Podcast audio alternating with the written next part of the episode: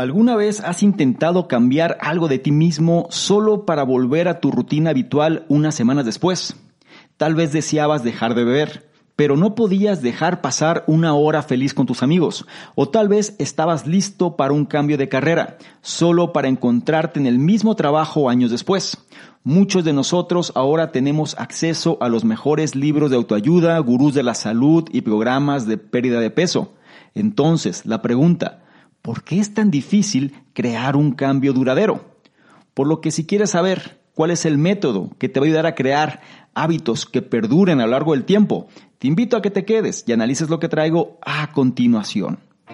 Hola, ¿qué tal? ¿Cómo estás? Soy Salvador Mingo y te doy la bienvenida a este espacio que hemos denominado el conocimiento experto, el podcast que hemos creado especialmente para personas como tú, personas interesadas en su formación, desarrollo y crecimiento personal nos enfocamos en generar los análisis de los mejores libros que pueden ayudarte a este propósito, donde hablamos de diversos temas como emprendimiento, inteligencia social, inteligencia emocional, ventas, desarrollo personal, negocios, comunicación, filosofía de la riqueza, marketing, entre otros. Y no solo eso, sino además hemos incorporado cápsulas de información donde en pocos minutos hacemos la reflexión sobre un tema de interés. Te aseguro que incorporando esto a tu vida, tu contexto personal y financiero cambiará. Soy Salvador Mingo y listo, vamos a empezar. ¿Qué tal? Muy buenos días, buenas tardes, buenas noches, independientemente de la hora en la que estés analizando esta información. Es un placer para mí que pases parte de tu tiempo en tu propia formación, en que seas una mejor versión respecto a quien fuiste el día anterior.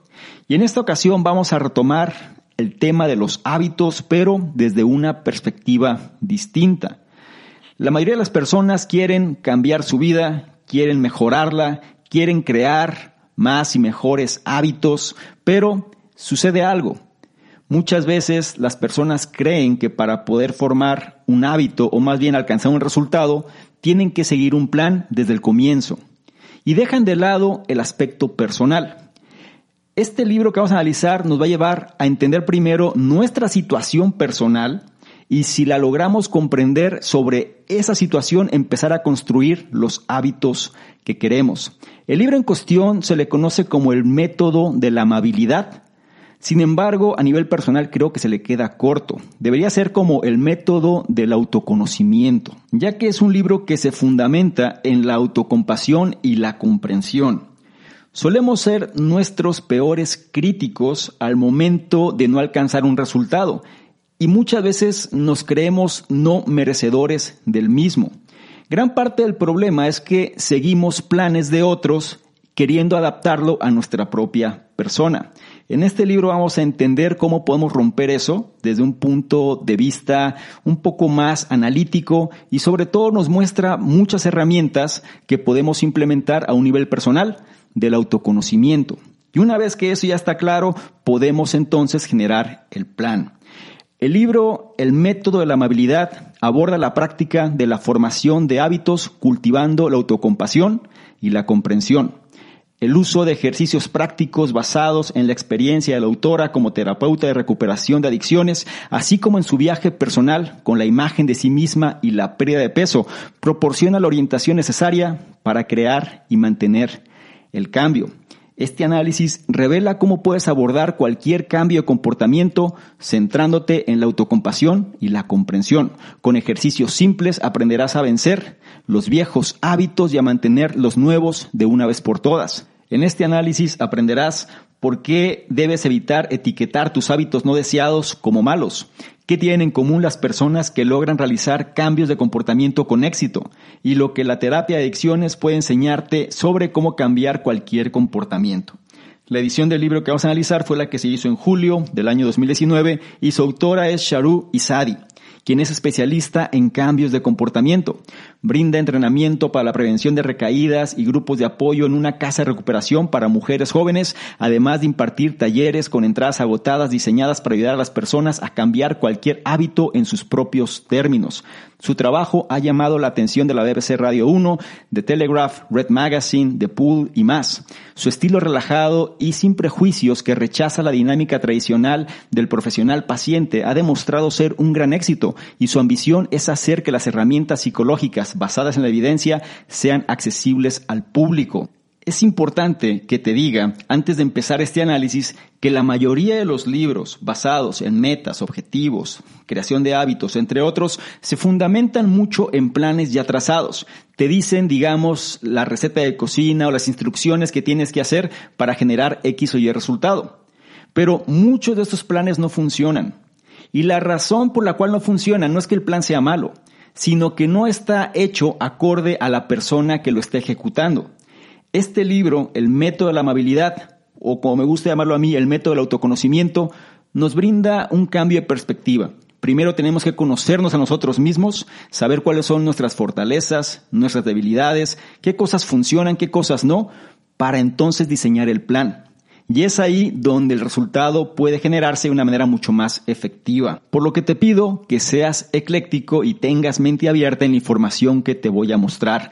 A continuación, analiza con atención cuál es el punto o puntos que más resuenan contigo y trata de llevarlos a la práctica.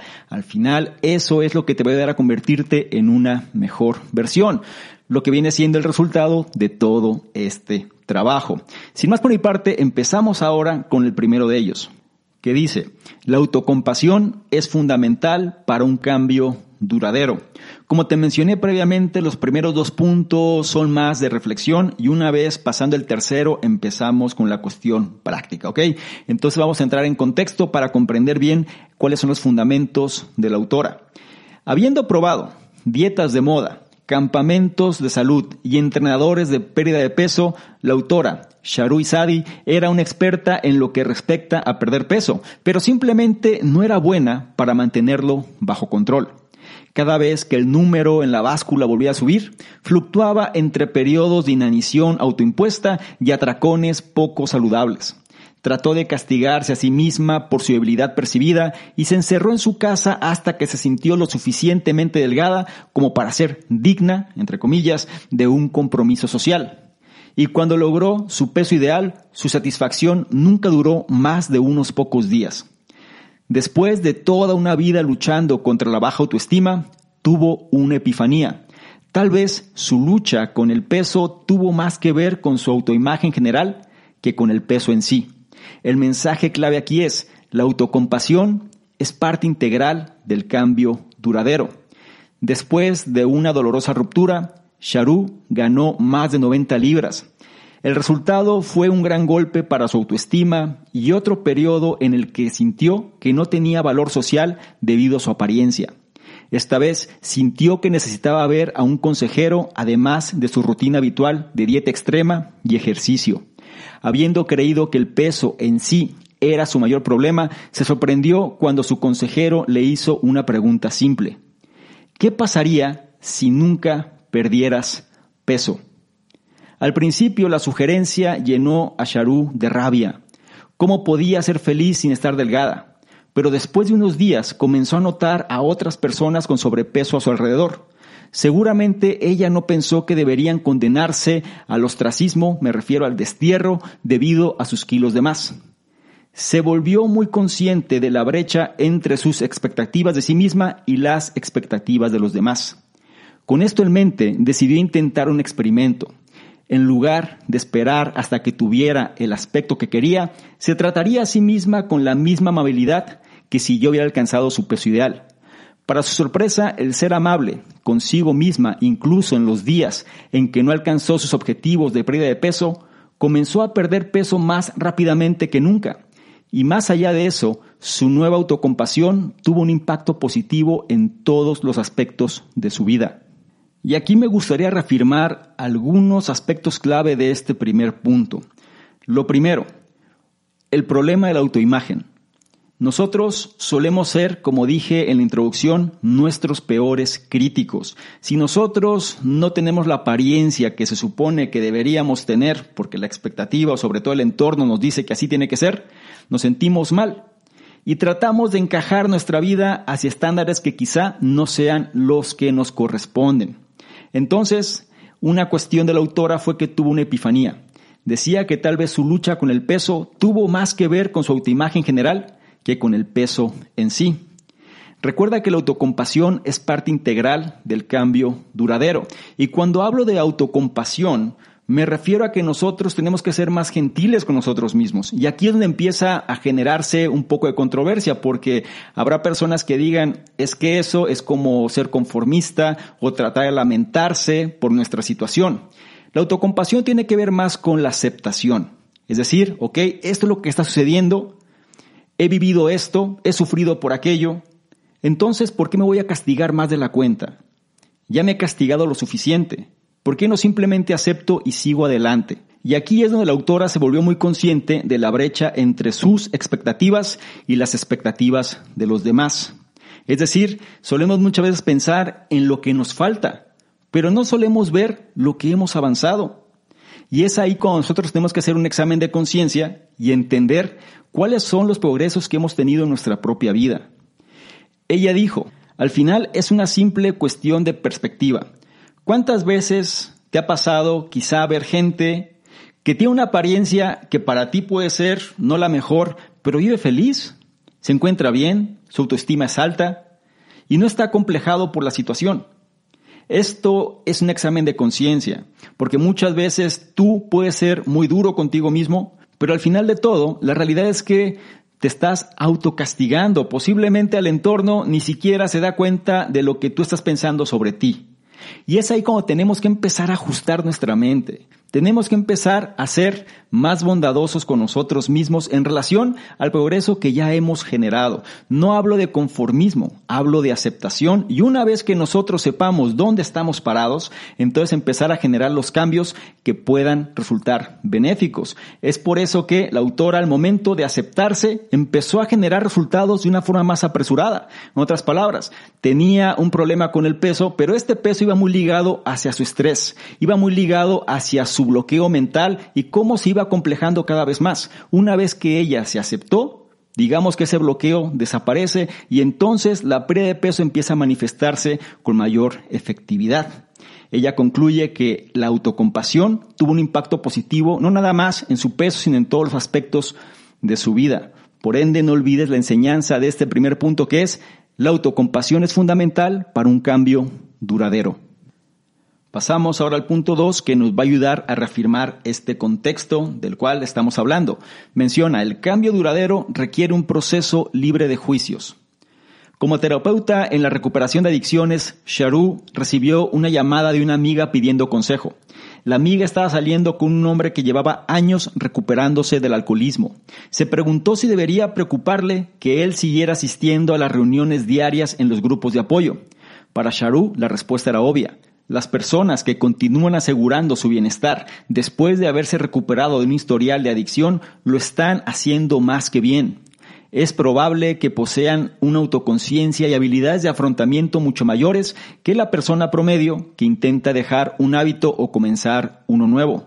El mensaje clave aquí es, un cambio duradero requiere un proceso libre de juicios. A través de su trabajo en el tratamiento de la adicción, Sharu obtuvo una visión amplia de cómo estos métodos podrían aplicarse a cualquier cambio de comportamiento deseado. Una de las mayores epifanías provino de una conferencia a la que asistió sobre la Dark Web o la Deep Web, según sea el caso. Descubrió que además de ofrecer mercados en línea para las drogas ilegales, la Deep Web también creaba un espacio donde las personas que padecían adicciones podían compartir sus mecanismos de afrontamiento de forma anónima. En otras palabras, estos foros en línea brindaron un espacio libre de juicios. Por el contrario, cuando las personas buscan ayuda en un centro de tratamiento por abuso de sustancias en el Reino Unido, uno de los primeros pasos en el proceso es completar formularios de consentimiento para compartir información con los servicios sociales o la policía si se considera necesario. También se les pide a las personas que enumeren la información sobre sus hijos, antecedentes penales y diagnósticos de salud mental. Como resultado, una madre que sufre alcoholismo, por ejemplo, puede correr el riesgo de que le quiten a sus hijos si es honesta sobre el alcance de su consumo de alcohol. Pero, si no puede abordar sus problemas con honestidad, será menos probable que obtenga el apoyo que necesita.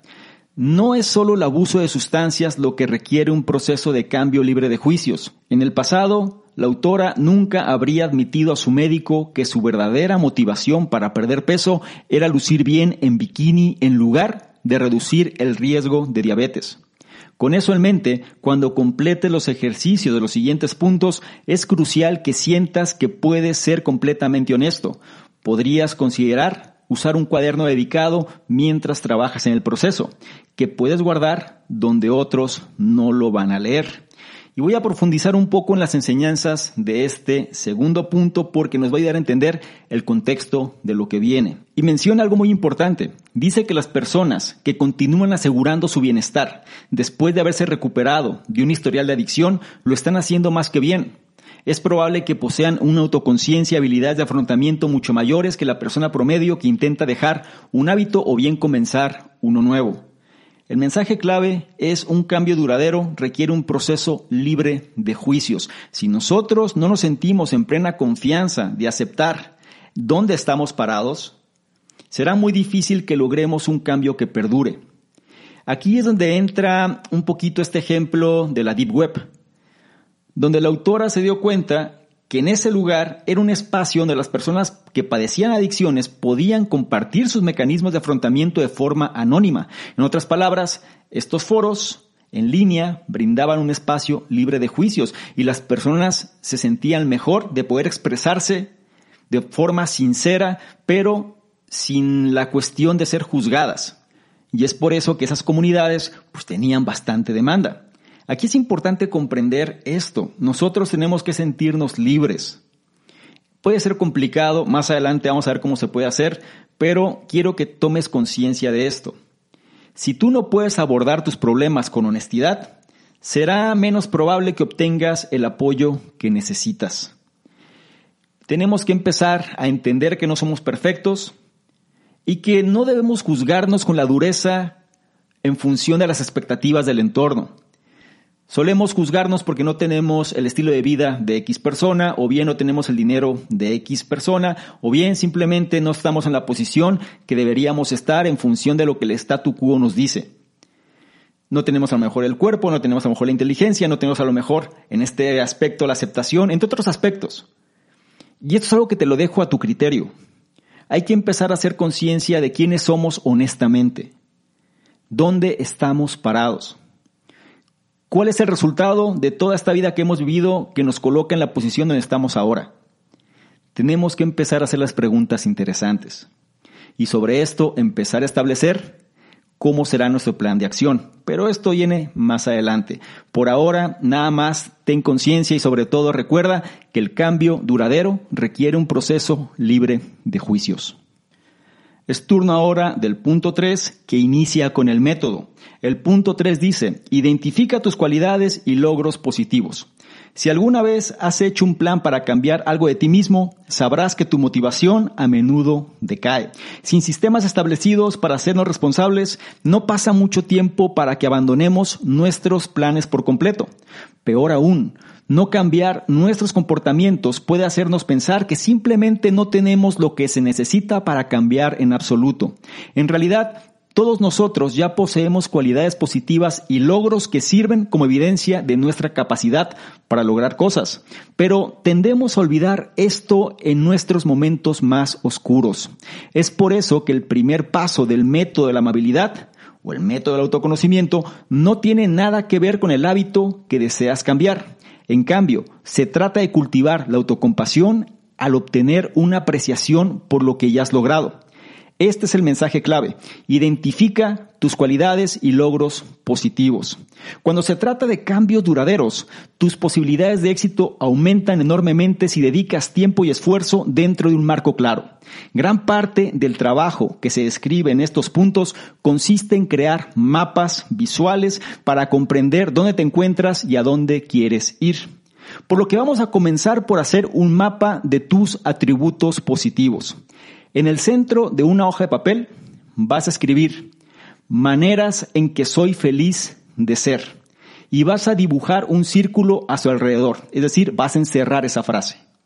Ahora piensa en las fortalezas o cualidades positivas que valoras en ti mismo. Puedes incluir cumplidos significativos que hayas recibido, razones por las que eres una buena pareja, un buen hijo o padre, o la forma en que manejaste una situación difícil.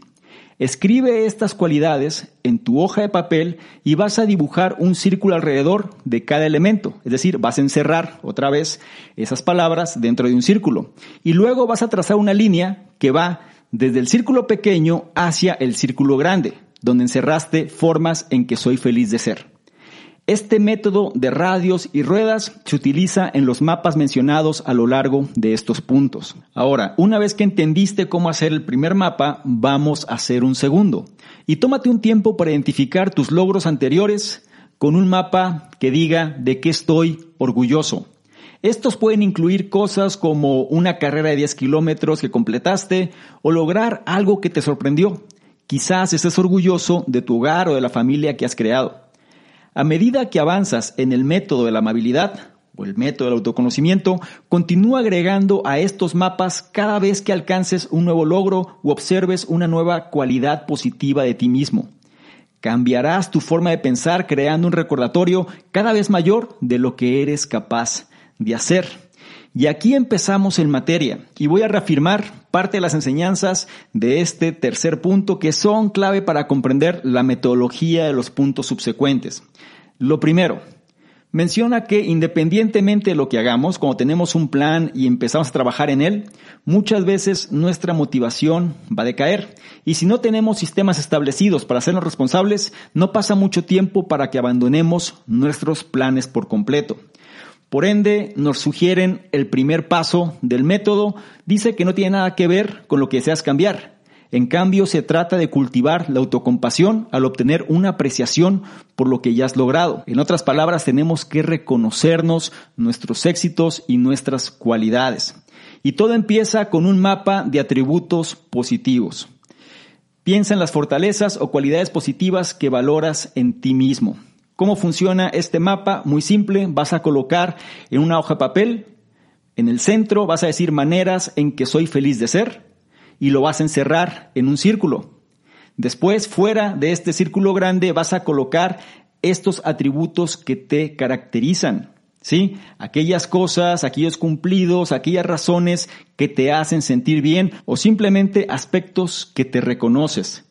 Al final va a quedar una especie de mapa burbuja, ¿no? Vas a tener círculos pequeños y un círculo grande en medio y todos estos van a estar ligados por una línea. En otras palabras, vas a vincular el atributo o el elemento al círculo grande y lo vas a unir con una línea recta. Una vez que tú tienes esto, vas a generar un segundo mapa que viene siendo de qué estoy orgulloso.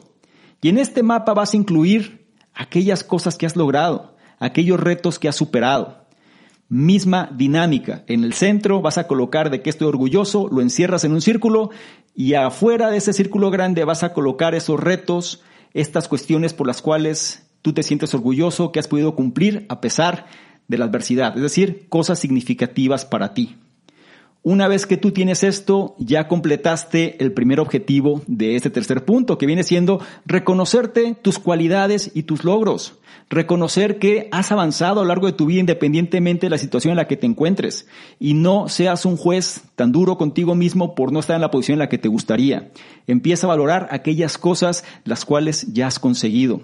No olvides la enseñanza de este tercer punto que es identifica tus cualidades y logros positivos. Llegamos al punto 4 que continúa con el método y nos ayuda a reflexionar sobre las cosas que han funcionado. Específicamente el punto 4 dice, identifica lo que te ha funcionado y lo que no te ha funcionado en el pasado. Cuando se trata de cambios, lo que funciona para una persona puede no funcionar para otra. La autora descubrió que una cosa que sus clientes más exitosos tenían en común era dedicar tiempo a comprender sus patrones de comportamiento individual. Al hacerlo, pudieron crear un plan que les funcionó, ayudándoles a lograr y mantener sus metas a largo plazo. El cambio exitoso, descubrió la autora, se trataba menos de encontrarse a sí mismo que de encontrarse a sí mismo donde ya estás. Este es el mensaje clave. Identifica lo que te ha funcionado y lo que no te ha funcionado en el pasado. Considera una situación que superaste y que exigió trabajo duro, sacrificio o perseverancia. Podría haber sido un momento en el que trabajabas hacia una meta importante o simplemente te sentías motivado para dedicarte a sobresalir, lograr o crear.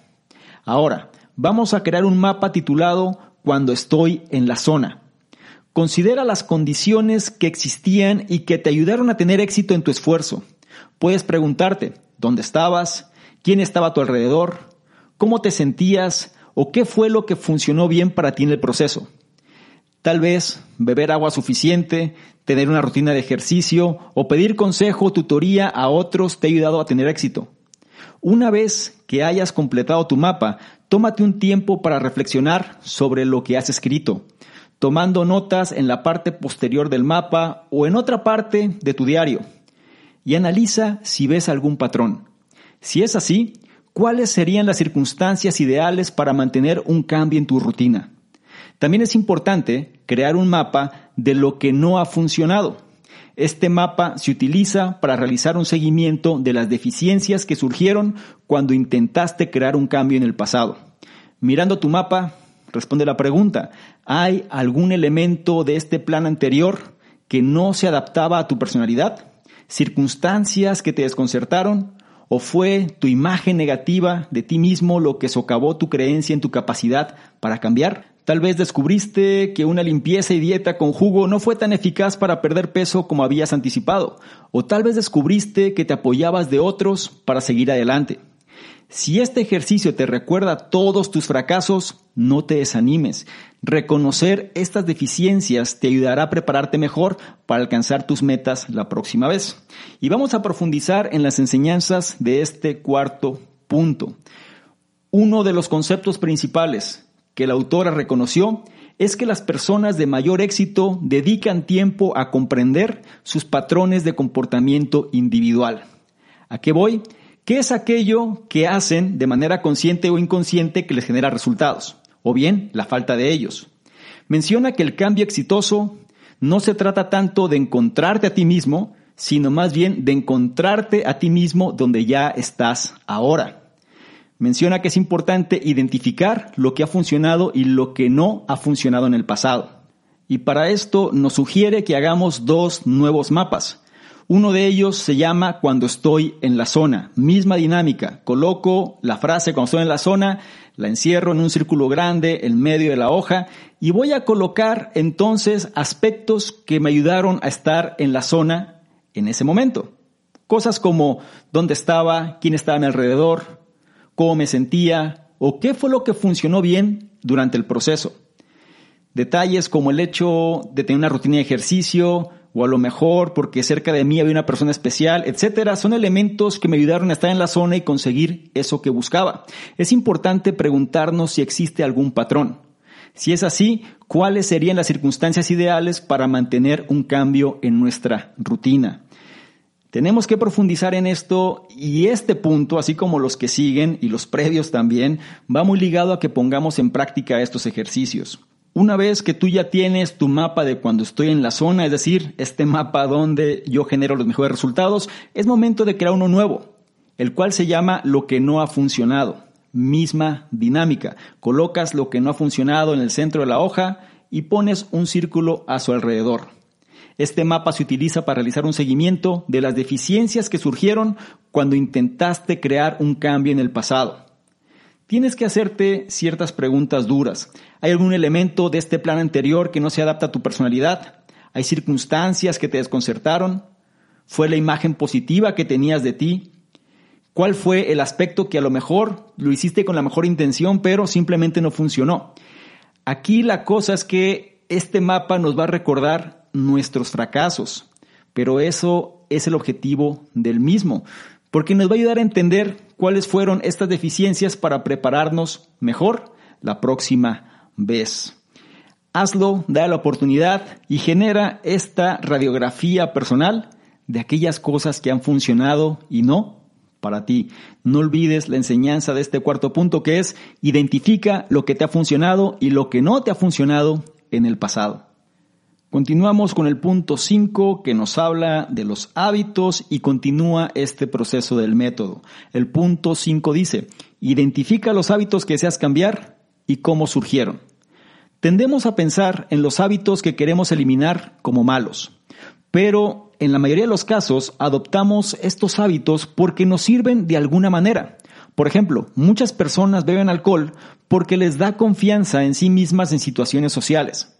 Cuando etiquetamos ciertos hábitos como malos, es más probable que dejemos que nuestra autocrítica se filtre. Esto socava nuestra intención de cambiar el hábito con el que no estamos contentos. En lugar de ver nuestro comportamiento actual como una debilidad, es importante verlo a la luz del panorama general. El mensaje clave aquí es, identifica los hábitos que deseas cambiar y cómo surgieron. El primer paso para aclarar los hábitos que te gustaría cambiar o establecer es crear un mapa de las formas en que crees que tu hábito no deseado o la falta del hábito deseado está afectando negativamente tu vida. Para este mapa vas a seguir la misma metodología. Vas a colocar la frase cuál es el daño en el centro de la hoja, la vas a encerrar en un círculo y vas a agregar los impactos negativos que hayas identificado fuera del círculo y de igual manera lo vas a encerrar después en un círculo más pequeño. Lo más probable es que descubras que tu hábito ha afectado áreas de tu vida que ni siquiera habías considerado. La autora una vez tuvo un cliente que estaba preocupado por su uso de cocaína los fines de semana. No era el uso de una sustancia ilegal lo que le molestaba. En cambio, fueron los aplastantes días de ansiedad, ansias de azúcar y dudas sobre uno mismo que siguieron. En lugar de darse el tiempo para recuperarse y lidiar con sus problemas emocionales, escaparía de estos sentimientos con otro fin de semana de fiesta. Al identificar el impacto negativo del consumo de cocaína a lo largo de su vida, este cliente se motivó aún más para reducir y finalmente dejar de consumir drogas recreativas. Además, cada vez que le molestaba que se estuviera perdiendo la fiesta de toda la noche, podía recordarse a sí mismo los momentos de ansiedad que le seguirían, algo que ya no quería experimentar. Después de identificar el impacto negativo de tus hábitos, observa cómo surgieron estos hábitos. Inicia un mapa que diga, ¿por qué no he cambiado ya? Identifica y considera las razones por las que puedes estar atrapado en tus comportamientos. La pregunta, ¿permanecer igual te ayuda a escapar de tus pensamientos como el cliente de la autora? ¿O es simplemente lo único que has conocido? Al ser honesto acerca de tu comportamiento actual, puedes aprender a perdonarte por no haber progresado todavía y ser más amable contigo mismo mientras sigues adelante. Vamos a reforzar las enseñanzas de este quinto punto. Lo primero, tendemos a pensar en los hábitos que queremos eliminar como malos. Pero la realidad es que nosotros hemos adoptado esos hábitos porque nos sirven de alguna manera. Cuando nosotros etiquetamos los hábitos como malos, es probable que dejemos que nuestra autocrítica se filtre. Y aquí es donde tenemos que hacer este ajuste mental. En lugar de ver nuestro comportamiento actual como una debilidad, es importante verlo a la luz del panorama general. Y el primer paso para aclarar los hábitos que te gustaría cambiar o establecer es crear un mapa de las formas en que crees que tu hábito no deseado o la falta del hábito deseado está afectando negativamente tu vida. ¿Cómo lo vas a crear? Bien, vas a colocar la frase ¿cuál es el daño? En el medio de la página, la vas a encerrar en un círculo y vas a colocar fuera de este círculo los impactos negativos que hayas identificado. De igual manera, estos impactos los vas a encerrar también y lo vas a ligar con una línea recta al círculo grande. Una vez que tú tengas este mapa listo, es muy posible que descubras cómo tu comportamiento o la falta del mismo ha afectado áreas de tu vida que ni siquiera habías considerado. Nosotros, si no somos conscientes de esto, podemos estar repitiendo patrones para evitar problemas. Pero puede ser que las consecuencias que estamos viviendo son mucho peores que el problema en sí. Por eso es importante tener este choque de realidad y ser honestos con nosotros mismos. Una vez que nosotros identificamos cómo nuestra vida se está afectando, se está impactando por nuestro comportamiento, es importante analizar cómo es que estos hábitos surgieron o la falta de los mismos. Y para ello tenemos que generar otro mapa que viene siendo ¿por qué no he cambiado ya? Vamos a colocar esta frase en el medio de la hoja, vamos a colocar un círculo grande alrededor y tenemos que identificar las razones por las que puedes estar atrapado en tus comportamientos. Y aquí nos tenemos que hacer preguntas duras. ¿Queremos escapar de nuestros pensamientos o bien simplemente no conocemos otro punto de referencia? ¿Qué es lo que sucede? ¿Por qué reincidimos en ese comportamiento que nos está afectando? Y sabemos que es malo para nosotros, pero aún así lo seguimos haciendo. Tenemos que responder a la pregunta, ¿por qué no he cambiado ya? Al ser honesto acerca de nuestro comportamiento actual, podemos aprender a perdonar por no haber generado el progreso que todavía queremos y ser más amable con nosotros mismos mientras seguimos adelante. Si te das cuenta, los puntos que estamos analizando es para hacer un examen de conciencia. No hemos entrado todavía en la ejecución de un plan, sino más bien estamos generando una autoevaluación de nuestra persona, conociendo dónde estamos, conociendo también cuáles son nuestras debilidades, cuáles son los vicios que tenemos muchas veces, cuáles son estos comportamientos arraigados, pero sobre todo teniéndolo ya de una forma más visual y entendiendo por qué somos como somos, es el momento en el cual podemos partir como veremos más adelante. Pero por ahora quiero que tengas la enseñanza de este quinto punto, que es identifica los hábitos que deseas cambiar y cómo es que surgieron. Ahora pasamos al punto 6, que en lo personal considero uno de los más críticos de este análisis. El punto 6 dice, el seguimiento de tus factores desencadenantes, es decir, los disparadores, puede ayudarte a superarlos. En el punto anterior, aprendiste a identificar lo que funcionó y lo que no funcionó en tus intentos previos de lograr un cambio de comportamiento pero a menudo existen factores externos que pueden llevarte por mal camino si no lo reconoces al principio del proceso. La mayoría de las personas son víctimas de ciertos factores desencadenantes. Por factores desencadenantes me refiero cuáles son estos eventos que ocurren, que muchas veces no están dentro de nuestro control, pero que nos hacen actuar de cierta forma. Factores desencadenantes como el hambre o el estrés. Pero ya sea que estés ansioso por tus finanzas, una fecha límite próxima de un proyecto o la presión de una relación, todos estos son factores desencadenantes, ten en cuenta que nunca habrá el momento ideal para transformarse. Además, al identificar tus factores estresantes, puedes intentar aprender estrategias de afrontamiento que mejorarán tu vida diaria y garantizarán que el estrés no afecte los cambios que deseas realizar a largo plazo. Este es el mensaje clave. El seguimiento de tus factores desencadenantes puede ayudarte a superarlos. Para esto vamos a iniciar un mapa que diga qué me pondrá a prueba. Y vas a anotar todas las preocupaciones, ansiedades y situaciones que te provoquen caer o recaer. Estos pueden incluir cosas como comenzar una nueva relación o viajar. Para algunas personas, la idea de que necesitan leer un libro sobre los hábitos de los que otros parecen naturalmente capaces puede ser lo suficientemente descorazonador como para sacarlos del camino. Para otras personas, el éxito en sí mismo puede provocar complacencia y hacer que piensen demasiado pronto en el proceso que han resuelto sus problemas. Si observas tu mapa de factores desencadenantes, la pregunta, ¿qué puede liberar o dirigir estos escenarios antes de que sucedan. Si estás tratando de dejar de fumar, por ejemplo, podría ser prudente evitar amigos o colegas que fuman hasta que te encuentres en las últimas etapas de tu plan. También puedes considerar llevar un diario para realizar un seguimiento de tu progreso por la mañana y por la noche.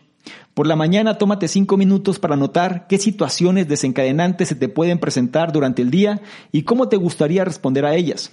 Al practicar este ritual matutino estarás preparado mentalmente para lidiar con las situaciones a medida que surgen y responder de una manera de la que puedas enorgullecerte. Por la noche, tómate unos minutos para observar cómo respondiste durante el día, agregando a tu mapa que me pondrá a prueba cualquier factor desencadenante no anticipado que tuviste que enfrentar. Vamos a profundizar en las enseñanzas de este sexto punto porque considero que esto de los factores desencadenantes o disparadores viene siendo una de las cosas que más impactan la vida de las personas. Cuando hablamos de disparadores me refiero a estos elementos que nos van a llevar a actuar de cierta forma, muchas veces fuera de nuestro control. La mayoría de las personas menciona que son víctimas de ciertos factores desencadenantes como el hambre o el estrés. Es importante comprender que estos factores siempre están presentes y muchas veces están fuera de nuestro control, por lo que tenemos que considerar que nunca habrá el momento ideal para transformarnos. Es decir, estos factores siempre van a estar ahí, por ende no esperes que desaparezcan para entrar en acción. El seguimiento de tus factores desencadenantes puede ayudarte a superarlos. En otras palabras, tienes que reconocerlos para establecer estrategias para que los puedas afrontar de mejor manera. Y una forma de lograr esto es creando un nuevo mapa que se llama ¿Qué me pondrá a prueba? Misma metodología. Coloca la frase ¿Qué me pondrá a prueba? El medio de la página lo encierras en un círculo grande y fuera de este círculo vas a colocar todas las preocupaciones, ansiedades o situaciones que te puedan generar caer o recaer según sea el caso. Estas situaciones las vas a volver a encerrar y las vas a ligar al círculo grande. ¿Qué situaciones puedes contemplar aquí? Cualquier cosa que te saque de tu zona de confort, cualquier cosa que te ponga nervioso, que te intimide. Puede ser comenzar una nueva relación, viajar, hacer una presentación, etc. El punto es que nosotros nos tenemos que anticipar a estas situaciones. Es como el concepto de la visualización que habíamos visto ya previamente. Tenemos que poner en nuestra mente esa situación y saber cómo responder ante ella cuando se presente. Si observas tu mapa de factores desencadenantes, Tienes que poder responder a esta pregunta. ¿Qué puede liberar o dirigir estos escenarios antes de que sucedan? Si estás tratando de dejar de fumar, por ejemplo, podría ser prudente evitar amigos o colegas que fuman hasta que te encuentres en las últimas etapas de tu plan. Tienes que anticiparte a las situaciones. Habrá algunas que puedas de alguna manera evitar, pero habrá otras que vas a tener que enfrentar. Y sobre esto es que tú puedes establecer mejores planes de acción. Y para conseguirlo puedes considerar llevar un diario para realizar un seguimiento de tu progreso por la mañana y por la noche. Por la mañana tómate cinco minutos para notar qué situaciones desencadenantes se te pueden presentar durante el día y cómo te gustaría responder a ellas. Y por la noche tómate unos minutos para observar cómo respondiste durante el día y vas a agregar a tu mapa que me pondrá a prueba cualquier factor desencadenante que no anticipaste que tuviste que enfrentar. Si te das cuenta, esto es autoconciencia y sobre todo estamos ya también implementando técnicas de visualización y cómo nos podemos anticipar a las situaciones. Es decir, empezamos a retomar el control de nuestro comportamiento al momento que estos factores desencadenantes se presenten. No olvides la enseñanza de este sexto punto, que es el seguimiento de tus factores desencadenantes o disparadores puede ayudarte a superarlos. Y habiendo dicho lo anterior, llegamos ahora al séptimo punto de este análisis que nos habla, ahora sí, del plan. El punto 7 dice, crea un plan realista con metas incrementales. Ahora que has creado mapas detallados, que rastrean dónde te encuentras, a dónde quieres ir y los posibles obstáculos, deficiencias o soluciones en el camino para llegar ahí, finalmente es el momento de crear un plan. Lo primero que querrás hacer es fijar una fecha para revisar tu progreso. Al establecer una fecha en tu calendario, te harás responsable de tu progreso y tendrás tiempo dedicado a ajustar tu plan con metas más desafiantes. Para comenzar, intenta configurar un recordatorio de revisión cada tres semanas. El mensaje clave aquí es, crea un plan realista con metas incrementales. La mayoría de nosotros tenemos la tendencia a querer imponernos medidas extremas cuando nos proponemos alcanzar una meta. La autora tuvo una vez un cliente llamado Paul que anhelaba un trabajo más inspirador habiendo trabajado en la misma empresa durante ocho años después de graduarse de la universidad, había adquirido el hábito de unirse a algunos de sus colegas en el bar todos los días después del trabajo. Ahí bebían y se quejaban de la empresa y otros compañeros. Como resultado, a menudo llegaba al trabajo al día siguiente sintiendo resaca, lo que lo llevaba a comer alimentos poco saludables que lo dejaban sintiéndose aún más fatigado. Cuando ideó un plan, Paul sugirió que se abstendría de beber por completo, haría ejercicio en el gimnasio, buscaría trabajo durante tres horas todas las noches y limitaría su dieta a frutas, pescado y ensaladas. Como alternativa, la autora sugirió que Paul eligiera dos noches en las que probablemente podría resistirse a reunirse con sus colegas en el bar. En esas noches dedicaría dos horas a la búsqueda de empleo mientras consumiría una comida sana y agradable que había seleccionado de antemano. Luego, las mañanas, después de sus noches de búsqueda de trabajo, se bajaría el autobús unas cuantas paradas antes de la oficina y caminaría el último tramo. Al asegurarte de que tu plan sea realista, será más probable que logres las expectativas que definiste en cada paso del proceso. Te sentirás orgulloso de lo que pudiste lograr y motivado para seguir adelante, sabiendo de lo que eres capaz. En la fecha de revisión, asegúrate de agregar tus éxitos en el mapa de qué estoy orgulloso. Luego, determina los próximos cambios incrementales que te ayudarán a avanzar hacia el estilo de vida que te gustaría llevar. Y quiero reafirmar las enseñanzas de este último punto porque muchas veces la gente piensa que el plan es lo más importante. En este análisis nos damos cuenta que el plan es lo último. Lo importante es saber dónde estamos parados, cuál es nuestra situación, cuál es nuestra radiografía y autoconocimiento de nosotros mismos es cuando podemos ejecutar con mucho mayor eficiencia el plan que se ajuste mejor a nosotros. Así de simple es. Por eso este último punto no hay demasiado detalle sobre el plan, sino más bien qué estructura tiene que tener el plan. Lo primero que tenemos que definir es una fecha para revisar nuestro progreso. Es decir, cualquier cosa que decidamos hacer, tenemos que darle un periodo de tiempo de revisión y podemos intentar configurar un recordatorio de revisión cada tres semanas. Cada 21 días vamos a revisar cómo hemos progresado. Recuerda, tienes que crear un plan realista con metas incrementales. La mayoría de nosotros tenemos la tendencia a querer imponernos medidas extremas cuando nos proponemos alcanzar una meta. Y es por eso que difícilmente se alcanzan las cosas. Tenemos que aplicar esta estrategia de pasos de bebé. En lugar de querer avanzar de 0 a 100 en cosas que no estamos acostumbrados, ¿por qué no mejor vamos de menos a más? Empezamos a definir cosas de las cuales sí tenemos control que no nos van a romper nuestra realidad y que podemos incorporar a nuestro estilo de vida. La diferencia respecto a los esquemas tradicionales es que nosotros ya hicimos el trabajo de autoevaluación, autoconocimiento y hemos sacado nuestra radiografía personal. Con esto como base podemos entonces ajustar cualquier plan a nuestra propia persona. Sabiendo cómo somos, sabiendo nuestras fortalezas y sabiendo cuáles son los aspectos que tenemos que evitar, para poder generar mejores resultados, va a ser mucho más fácil poder tener control de dicho plan.